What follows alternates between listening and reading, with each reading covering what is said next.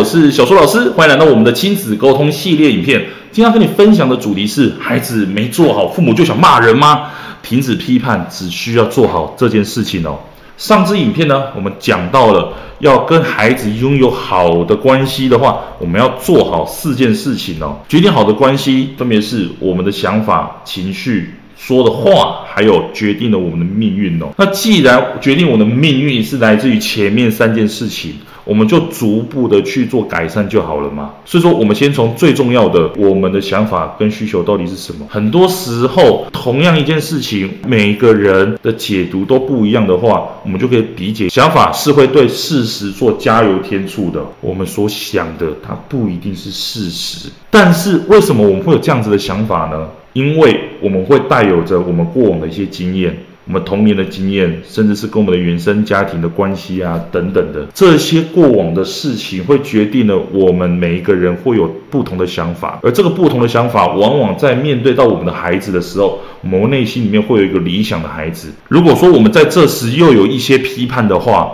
那代表什么意思？我们内心里面有一个理想中的孩子。这个理想中的孩子导致我们没有办法去看见事实的真相，也就是说，孩子他今天一天他就只能做好一件事情而已啊，而我们又要要求孩子做好五件事情，孩子他当然就做不到啊。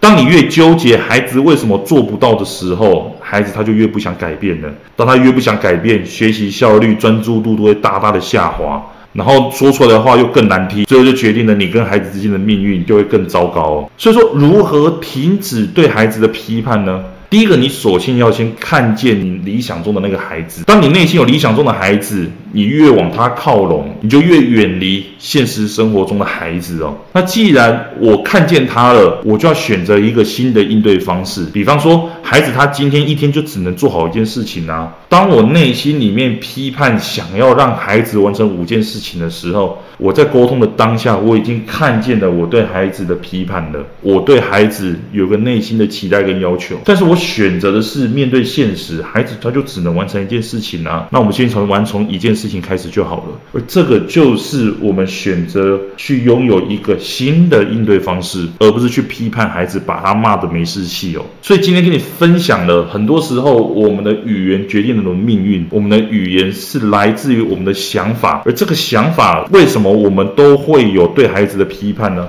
那是在于我们对于孩子有个理想中的状况。当这个理想中的状况我们越往他靠拢的时候，我们这个想法会让我们容易带有批判的话语出来。为了不要让这件事情发生，我们必须要看见它，而选择一个新的应对方式。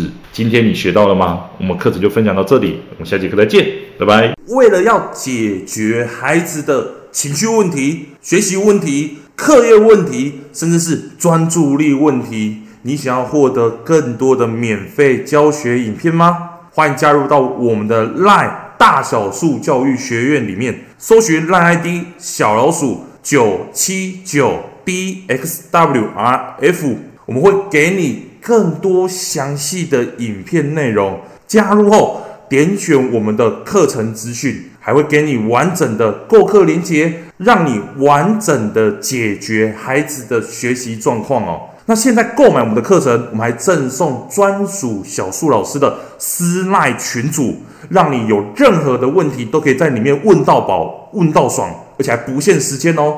那我们就课堂上见吧。